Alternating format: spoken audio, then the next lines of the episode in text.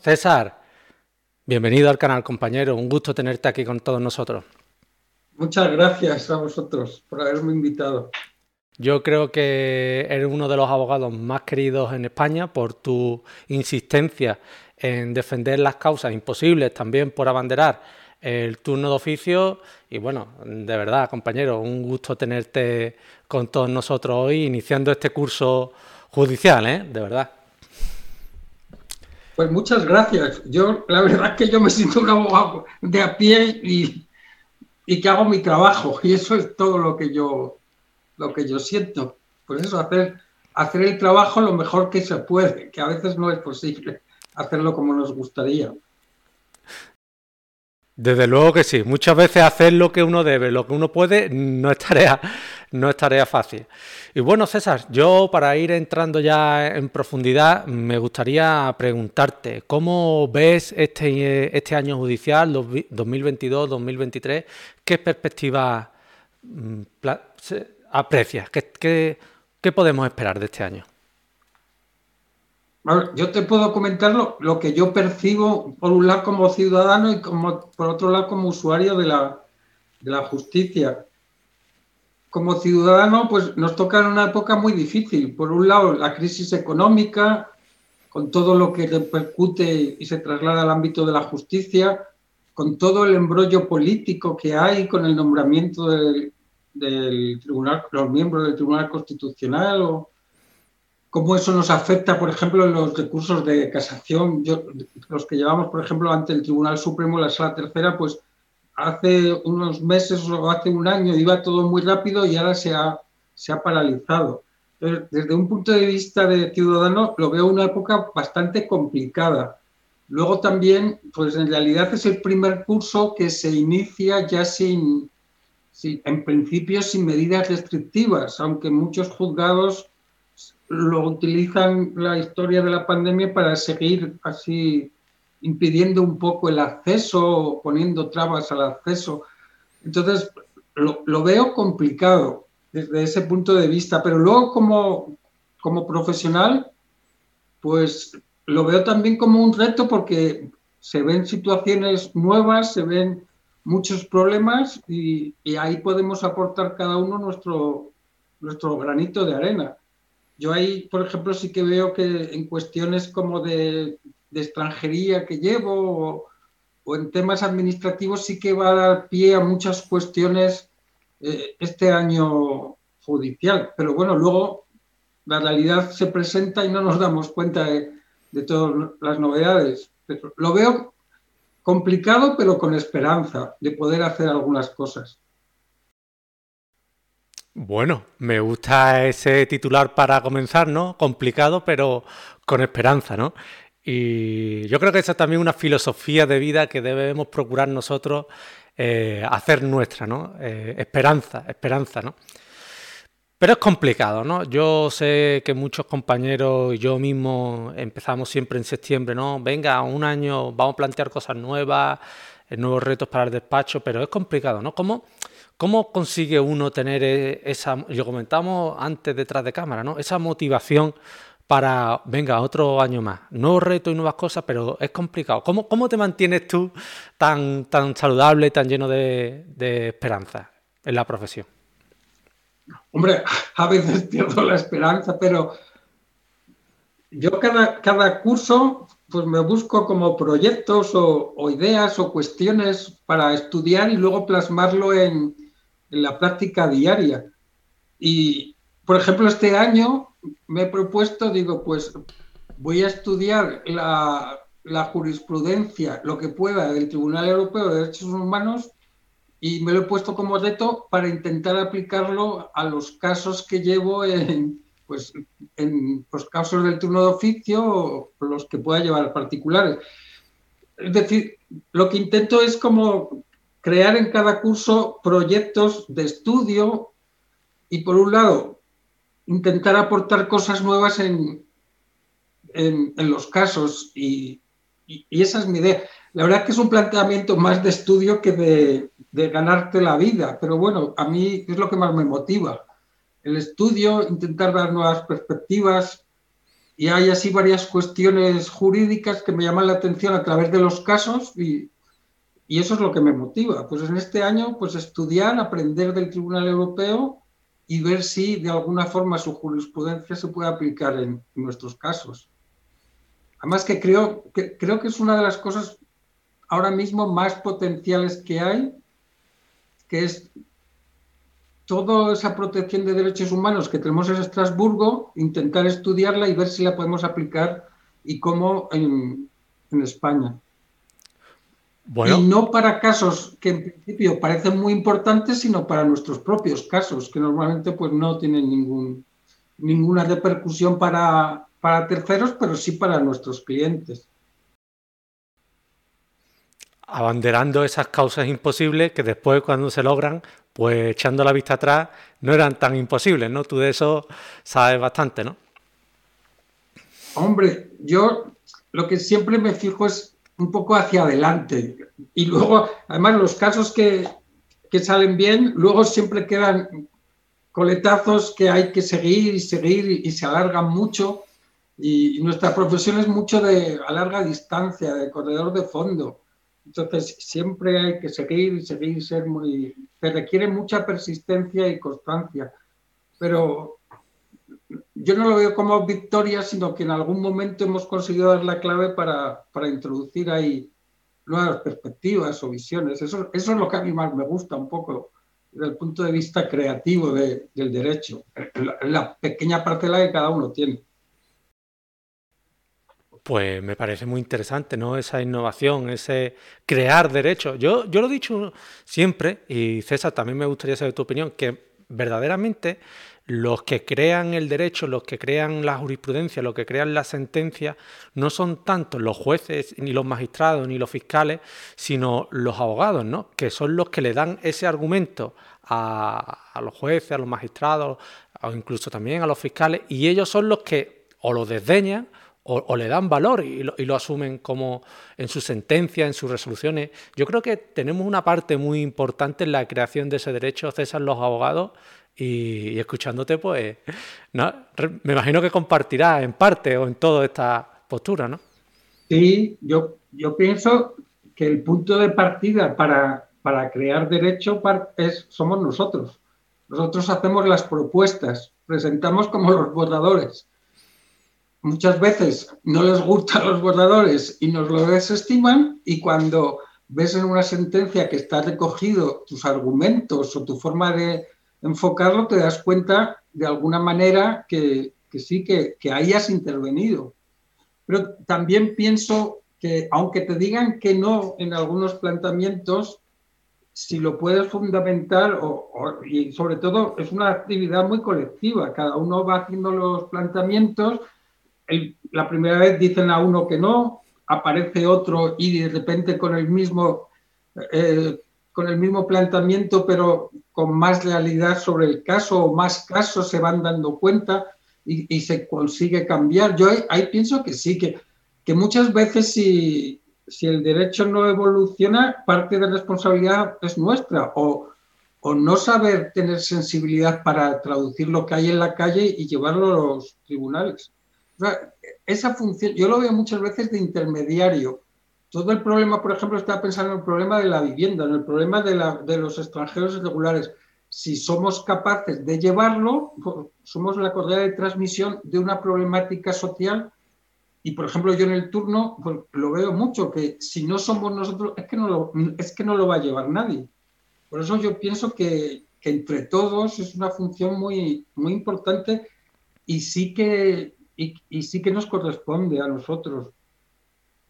Por ejemplo, muchas veces se da más importancia a la aprobación de leyes o reglamentos, pero nuestra aportación también puede enriquecer al, al derecho en cuanto que somos los que están en contacto con, con, los ciudadanos.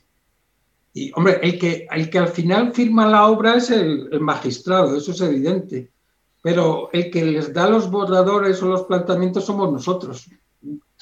Salvo que haya algún juez que, que de oficio intervenga, pero normalmente somos nosotros los que lo aportamos y, y, aunque nos digan que no, habrá que repetirlo, repetirlo hasta que alguien nos escuche o al final nos consideremos ya que no, es que lo que planteamos no tiene fundamento.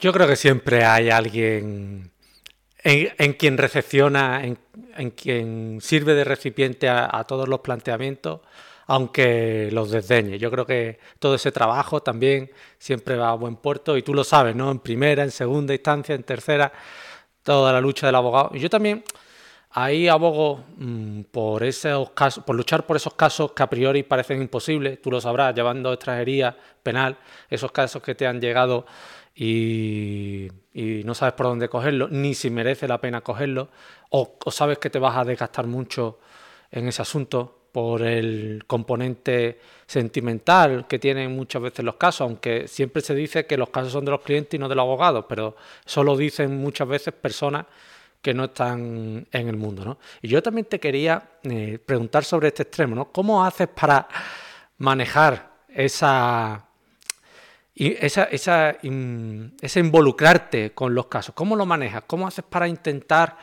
mm, me voy a preocupar, pero no me voy a desvivir en el sentido emocional? Es complicado, ¿no? Y más llevando extranjería y penal. César.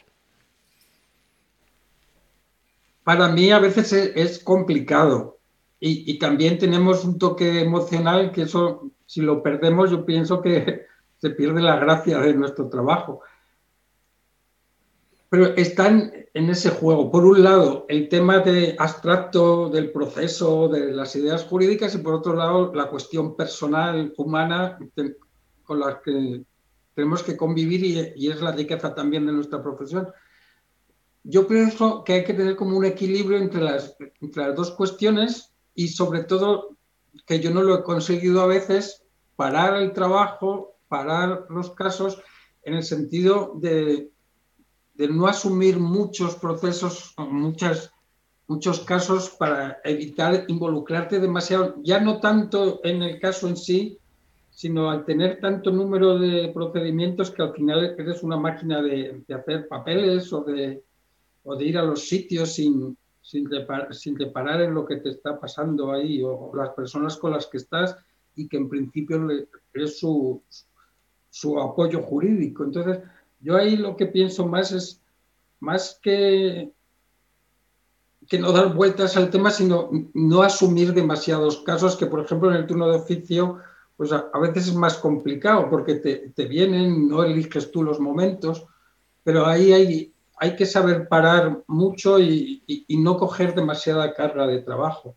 Eso es lo que yo estoy aprendiendo en los últimos años, pero no lo he conseguido hacer muchas veces, porque claro, luego está la necesidad económica, pues a veces te, te, arrastra, pero en el fondo lo que aprendes es que si te paras, a lo mejor hasta vas a obtener más rendimientos económicos llevando menos casos que no asumiendo muchos que al final te desbordan. Pues me parece muy interesante esa perspectiva, ¿no? Eh, hay que saber echar un freno y saber los casos que uno puede abarcar y los que no, ¿no? Me parece muy interesante y se dice mucho, ¿no? Pero no le hacemos caso. Así que, bueno, me, me, gusta que haga esa recomendación, César. Y ya que lo has introducido, el tema del turno de oficio, a mí me gustaría saber, yo no estoy, la verdad, yo no estoy en el turno de oficio y no estoy porque en su día lo valoré y no me salía cuenta, pero me gustaría saber, por lo que escucho de otros compañeros, cómo opinas tú que está el turno de oficio en la actualidad, eh, la remuneración, si hay retraso o no hay retraso. Me gustaría saber tu opinión, César.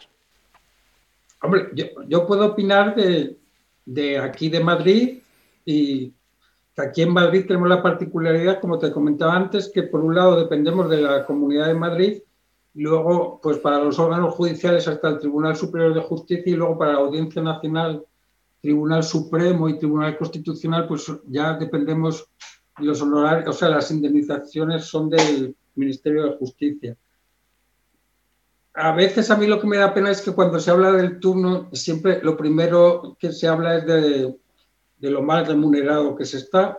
Yo lo que veo, y eso sí, luego, luego lo hablaremos, pero lo que veo es que el turno da oportunidad, por un lado, a conocer unas realidades que normalmente en el ejercicio, digamos, ordinario no se conoce, llegar a unas personas que es más difícil, más complicado llegar, personas que necesitan por sus problemas, pues una asistencia jurídica que muchas veces carecen y, da, da, oportunidad a, aprender mucho jurídicamente. Yo creo que donde más ha aprendido pues ha sido en el ejercicio profesional, en el turno de oficio, en, pues he estado en el servicio de orientación jurídica, que, asistiendo para, para ver cómo se tramitaban los procedimientos y en esa actividad yo lo veo que se enriquece muchísimo. Eh, muchas veces la percepción es que como el profesional del turno de oficio cobra poco, va a prestar un mal servicio, pero muchas veces lo que se omite es la cantidad de conocimiento y de práctica y de experiencia que se gana a través del ejercicio en el, turno. Entonces, a mí lo que me gusta es resaltar el potencial que tiene de cara a un aprendizaje y darte una formación el, turno de oficio, pero no una formación de que adquiero la formación y luego ya me voy al ejercicio particular, ¿no? Yo creo, y por lo menos yo lo intento, que sea como una carrera continua de, ir aprendiendo, porque la realidad, el, ordenamiento jurídico va cambiando, las normas, pues de una carrera profesional que se sigue en el turno, porque te enriquece muchísimo, desde el plano humano y desde el plano de conocimiento jurídico. En cuanto a la remuneración, pues, pues yo creo que eso es obvio, que está muy mal porque no se reconoce, porque los, los poderes públicos no consideran que no es un gasto que dé, como si dijéramos, votos, ni, ni le preocupa mucho a, las personas. Y normalmente hay otros servicios públicos como la sanidad o la enseñanza que todos sabemos que lo necesitamos y nos parece bien, aunque luego hasta las administraciones públicas pues no invierten mucho, pero en el turno de oficio en, realidad pensamos que son otros, que son unas minorías, unas minorías que muchas veces no, las atendemos y entonces que tampoco preocupa. Pues somos como si dijéramos servidores públicos de personas a las que la sociedad no le presta mucha atención o ninguna. Entonces, ¿eso cómo se traduce? En que está mal remunerado. Pues eso lo asumimos y yo creo que poco a poco, pues si conseguimos mostrar el nivel que tenemos los abogados y abogadas del turno y las exigencias que muestran, pues poco a poco conseguiremos que se nos indemnice mejor, pero que es un problema que yo creo que se da en todas las sociedades, porque hace poco, no sé dónde leí, que en Canadá se habían puesto de, huelga los abogados del turno de oficio, también por la por la poca remuneración que obtenían o, en Francia. Para mí es un problema que es estructural en un sistema como el nuestro capitalista, pues las personas con menos recursos no la sociedad en conjunto no les presta mucha mucha atención y qué atención va a prestarnos a nosotros que somos los que les defendemos en los procesos. Pues la, la forma de, de cambiarlo? Pues yo creo que es mostrar cómo desde el turno de oficio los profesionales que estamos, pues, si no yo, otras personas, pues, que valen y que tienen su, formación y sus conocimientos, su bagaje y su experiencia. Pues me gusta, me gusta mucho esa valoración del estado actual del turno oficio y bueno, pues me sumo también al comentario que están poniendo por aquí por el chat, grande César. No sé, a mí me entra mucho pesar con el tema del turno de oficio porque, eh, no sé, mm, está mal para mí, a ver, como lo digo sin que se me pueda malinterpretar. El tema remuneratorio es importante para todo el mundo, seas abogado, no seas abogado, es importante para todo el mundo. Y todo el mundo, los que están abogados, los compañeros que están en el turno oficio, prestan una labor excelente. Y es más, casi todos los abogados hoy en día están en el turno de oficio. Que la gente no se lleve a engaño, que es que los abogados que están en el turno de oficio, no, los abogados que están en el turno de oficio, la mayoría prestan servicio de forma particular y de igual manera los que prestan servicio particular, la mayoría están en el turno de oficio. Es por lo menos lo que yo conozco. y, me, duele que los compañeros pues peleen, luchen y no tengan esa remuneración porque al fin y al cabo están minándolo. Por ejemplo, aquí en Andalucía tenemos la, desgracia de que somos de las comunidades la, última, la última en remuneración del turno oficio. Y además siempre se remunera tarde, con retraso. Creo que los compañeros todavía están esperando a cobrar el segundo trimestre y ya vamos mm, terminando el tercer trimestre. Pues entonces yo entiendo que una persona, mm, mm, abogado, no abogado, mecánico, electricista, eh, agente de seguro, albañil, cualquier persona, la que preste un servicio y que tarde en cobrar y encima poco, pues yo entiendo que eh, ni profesionalidad ni nada, están minando a esa persona y por eso hay tanta desgana en el turno oficio. Y me alegra que personas también como tú, que lo abanderas como nadie, pues rompa una, lanza en favor del turno, de que ha de prestarse un servicio a las personas que, bueno, que más lo necesitan, las olvidadas, ¿no? En un sistema capitalista. Y también me gusta ese mm, apoyo por porque todos debemos eh, luchar por ese turno oficio. No sé si abogas por una eh, unión más contundente, más contundente entre todos los abogados, ¿no? Algo habrá que hacer, ¿no, César? ¿Qué, qué podríamos hacer para mejorar, ¿no? es, que, de todos modos, es que la, la, profesión de abogado es, yo creo que muchas veces es muy solitaria. Muy, porque te, hombre, hay luego los que trabajan en despachos y los que trabajan en empresas, pero yo me refiero, por ejemplo, al, al yo trabajo solo, o sea que tampoco, y luego colaboro con otros despachos, pero lo veo complicado desde el punto de vista de remuneración, porque, por ejemplo, este, ahora mismo está subiendo el IPC, yo no sé en Andalucía, en IPC, eh, y más del 10%, y, y, aquí en Madrid, pues no, no hay una actualización automática ni nada, siempre se habla, vamos a subir el salario mínimo interprofesional, vamos a subir, pero yo lo que veo es que cuando se sube algo, se incrementa, se, da mucho bombo y platillo, pero luego son cantidades que son ridículas. Eso es lo, que me parece.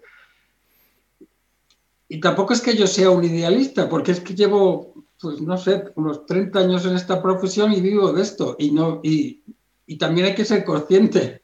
Si te dedicas al ejercicio profesional y te dedicas al turno de oficio, ni quieres ser millonario, ni quieres ser un personaje muy famoso, porque para eso existen otros mecanismos, no, no nuestra profesión. Entonces, ¿cómo lo solucionaríamos? Yo, yo creo que, o por lo menos yo así me lo planteo, intentar, en mis casos, colaborar con otros compañeros y también hacer lo mejor posible, dentro de un límite, no desvivirse, pero y, si salen casos y, va viéndose que, que nuestro trabajo tiene un resultado, pues yo creo que, aunque muchas veces no se ve, pero cuando hay algún tema dirán, pues mira, y, alguien en algún momento, alguien que tome decisiones se dará cuenta.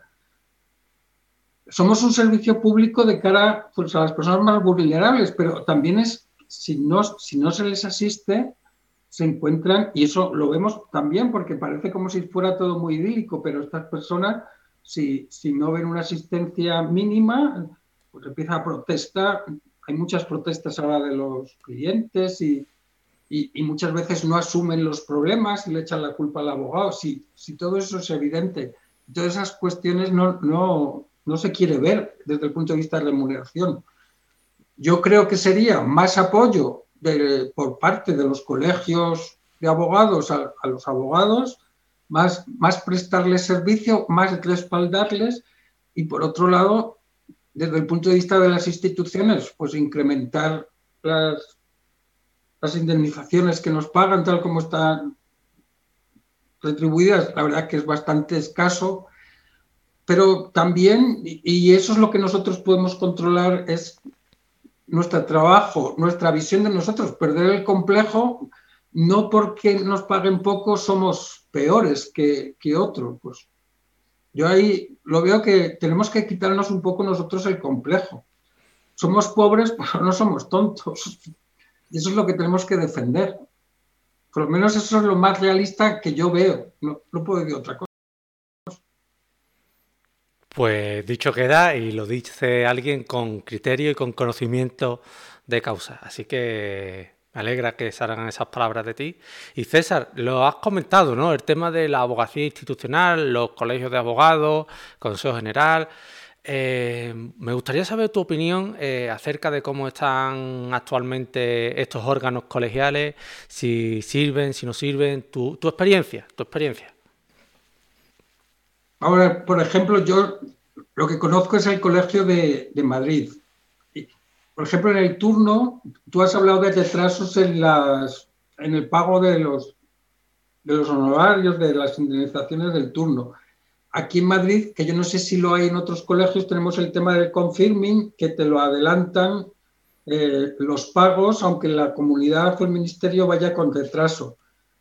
Claro, ahora que está subiendo el tipo de interés, pues lo vamos a notar más, porque yo podré cobrarlo con el confirming, pero eso va a, subir el interés.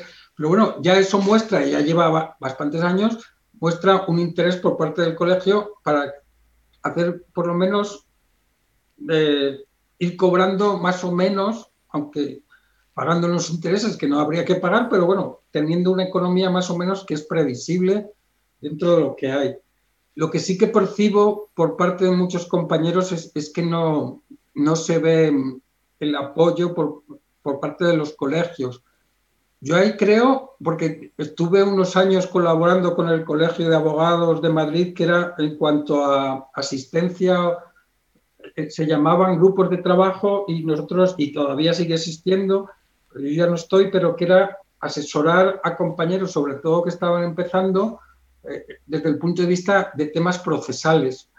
Yo pienso que los colegios mm, mm, no, no, transmiten todo lo que pueden hacer o lo que hacen y que es necesario que nosotros, cuando tengamos cualquier necesidad, aparte de que nos bajan poco, lo que sea, pues transmitamos esa necesidad de que, oiga, yo tengo este problema y el colegio como institución pues me, me tiene que apoyar.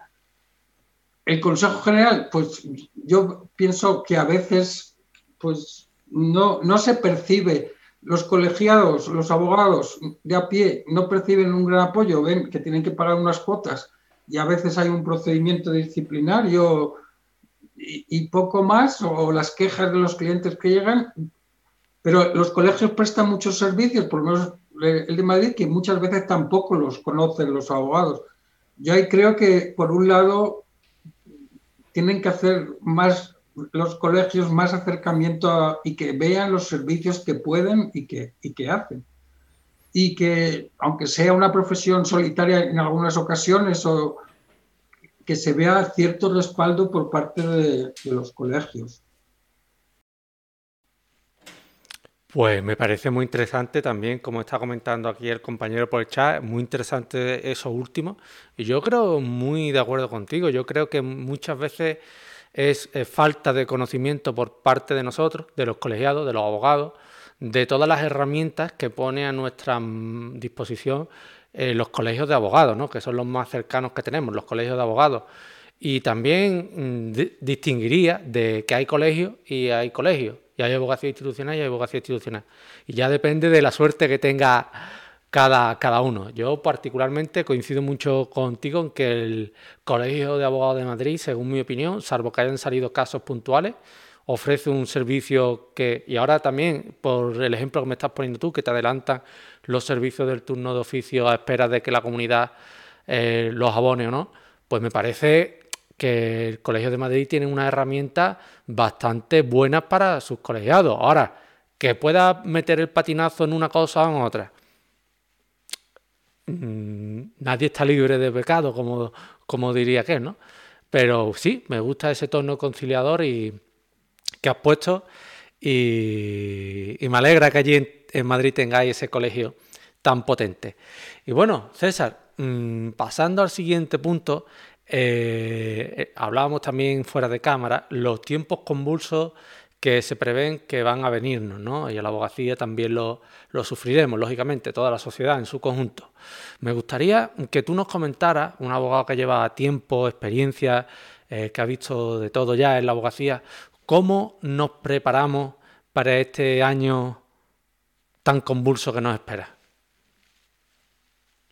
¿Cómo nos preparamos, César? ojalá, que, lo supiera. Desde, yo lo que veo que, por un lado, nos vamos a encontrar con, con una sociedad en la que va a haber una crisis, o, ya está habiendo una crisis económica, pues va, a bajar nuestro, nuestro nivel económico, pues, solo con la inflación se ha subido un 10% y nuestras indemnizaciones no suben y, y nuestros clientes potenciales va a ser más difícil que nos lleguen, pues sí que nos vamos a encontrar con, con más bajada, digamos, de nuestro nivel adquisitivo. Pero por otro lado, pues existe ahí la posibilidad de cuando hay conflictos, cuando hay controversias, pues ahí es donde está nuestra, nuestro trabajo, nuestra labor. Yo ahí pienso que van a surgir muchas cuestiones en las que terminarán en procedimientos en las que la gente va a necesitar y pues prepararse, amoldarse, formación, adquirir conocimientos sobre estas nuevas realidades y, y, darles forma jurídica.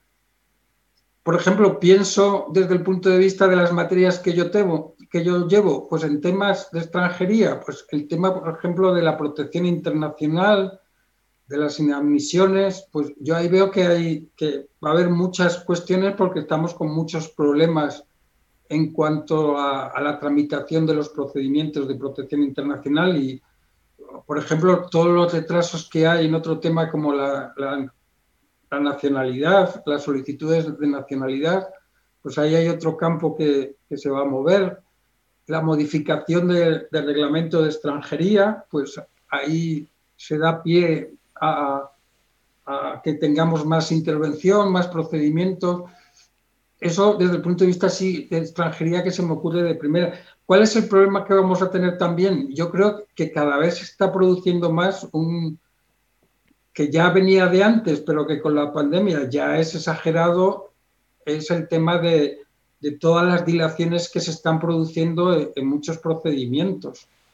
Pues por ejemplo, estoy pensando en la Audiencia Nacional, todo el cúmulo de procedimientos que hay sobre el tema de, protección internacional, ¿eso qué supone? Pues que haya secciones que tengan miles de procedimientos en los que, a su vez está ahí parado y cuando hay una situación de, las personas, pues ahí va a haber mucho, mucho tema y mucha complejidad. ¿Cómo prepararnos? Pues yo creo que es captar el momento que nos toca vivir e intentar, en lo poco que podemos hacer, darle forma jurídica e intentar encauzar algún tema. También hay que ser consciente que, nuestras posibilidades son pocas, pero dentro de toda esa potencialidad, pues intentar sacar lo máximo posible.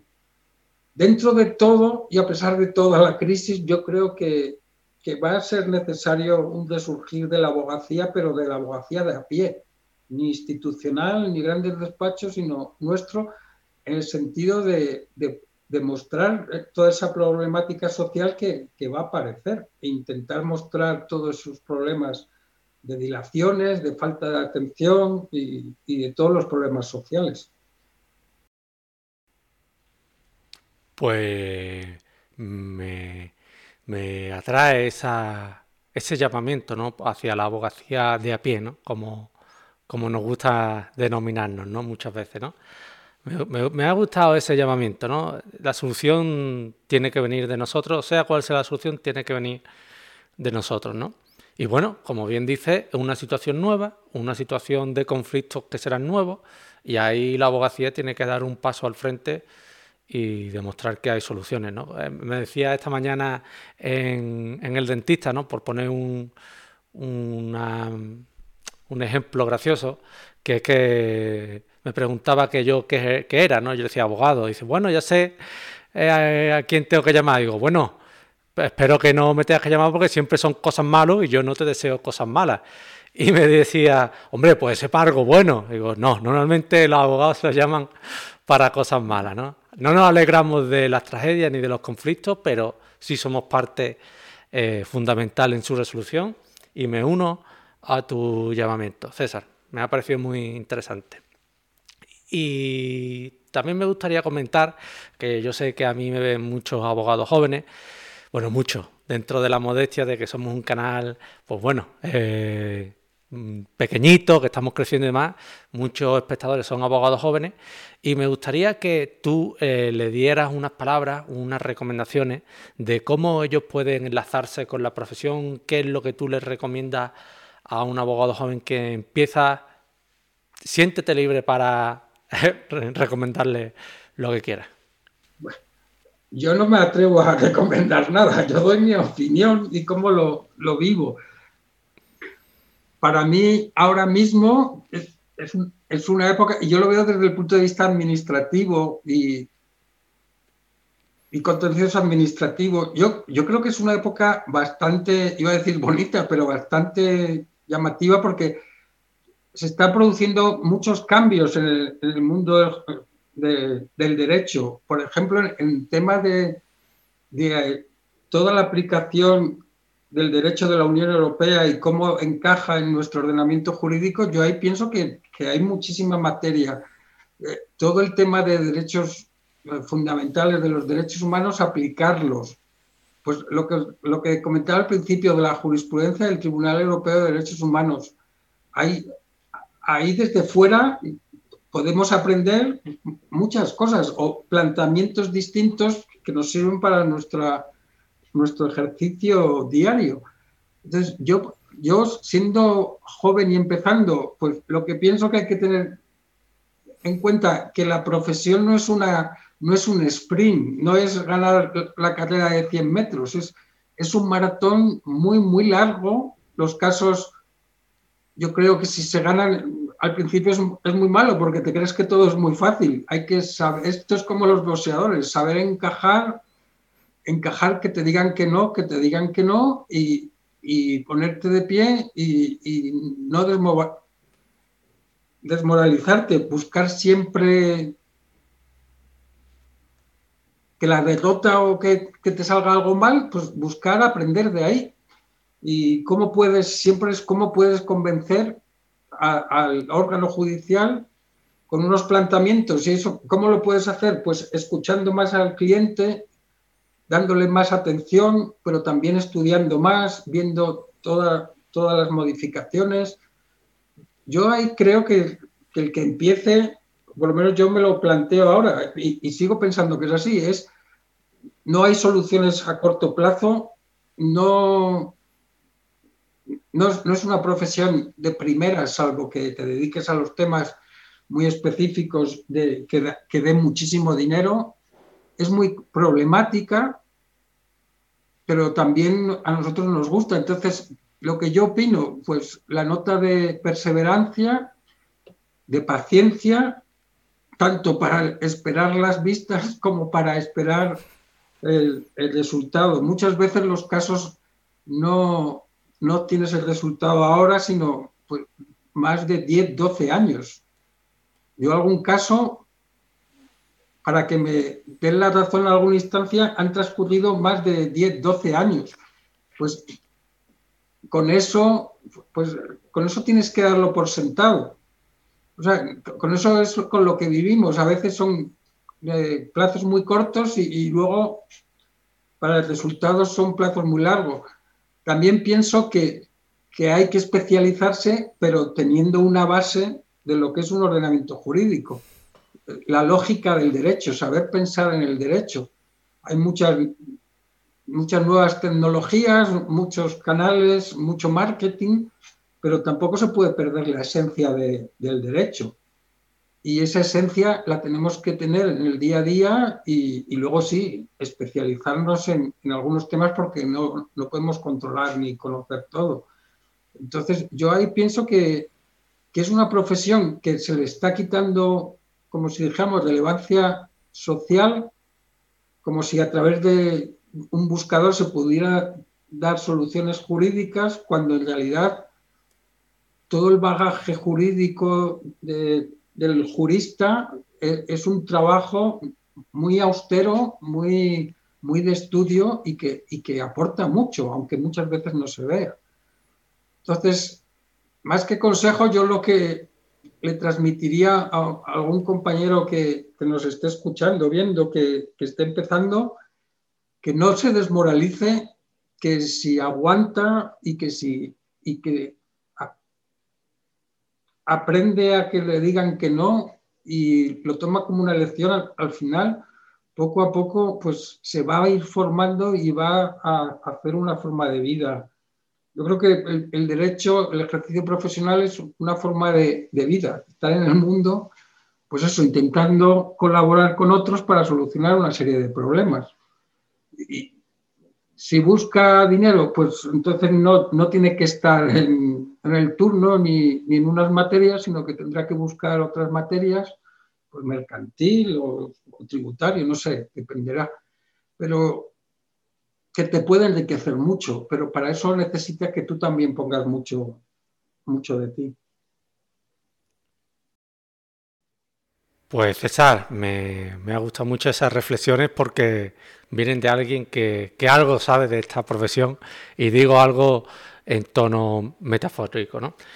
Y bueno, a mí compañeros nos estamos acercando peligrosamente a la hora de que teníamos hablado para de duración y a mí siempre me gusta terminar con, con una intervención libre, ¿no? con unas reflexiones que nos haga el invitado totalmente libre. ¿no? Y eso es lo que quiero que, que, hagas tú. ¿no? César, que nos haga unas reflexiones sobre la abogacía, sobre el inicio del año judicial, sobre lo que quieras, totalmente libre, y que con esa reflexión eh, le pongamos la guinda a, esta, a este directo, a esta entrevista, que yo por mi parte he disfrutado mucho. Así que, compañeros, somos todo oídos. Pues yo no, no sé, después de lo que he hablado, yo lo único que puedo decir que con bajas y altas en esta profesión, pues he disfrutado mucho. Y, no solo cuando me han dado la razón, sino también cuando, cuando te han dicho que no, pues, pues buscar soluciones que nuestra profesión tiene mucho de abstracto, el, derecho es muy abstracto, los conceptos jurídicos, y como decía antes, pero a su vez tiene mucho humano. Pues en, ese equilibrio yo creo que, que se disfruta y desde mi punto de vista cuanto más nos preparemos, cuanta más formación tengamos y mejor servicio podamos hacer a las personas más vulnerables, pues estamos intentando muy limitadamente, porque así es nuestro papel, pero estamos intentando mejorar el conjunto de la sociedad. Pienso que nuestra sociedad cada vez se oye más o, o solo se oye, es una sociedad casi monólogo, eh, que solo habla el lenguaje económico y nosotros aportamos otro lenguaje, que es el lenguaje jurídico y el lenguaje de los valores. Pues intentemos que ese lenguaje del derecho, el, lenguaje de los valores, el lenguaje de los derechos, no se quede en una lengua muerta, sino que tenga vida y, vayamos ganando terreno al lenguaje económico. Yo, creo que es lo único que puedo, que puedo decir. Ese es mi objetivo. Estaba leyendo hace poco un libro que habla sobre la creación del derecho en, la época romana y, yo pienso que en el fondo los juristas siempre tenemos la misma mentalidad y, lo que no tenemos que dejar es morir el derecho en manos de una sociedad que cada vez es más, más económica. Y poco más puedo añadir. Muchas gracias. Gracias, gracias a ti, César. Me ha gustado mucho esa última reflexión. Eh, y nada, ojalá podamos realizar muchos directos más, que la cosa vaya bien, que nos podemos reunir dentro de X tiempo y digamos, al final no fue tan malo eh, la situación económica principalmente. Y, y, nada, pues te mando un fuerte abrazo para, para Madrid. Y bueno, esperando también que cuando vengas aquí a Marbella nos podamos ver y, conversar más tranquilamente, compañeros. Un gusto que hayas pues venido.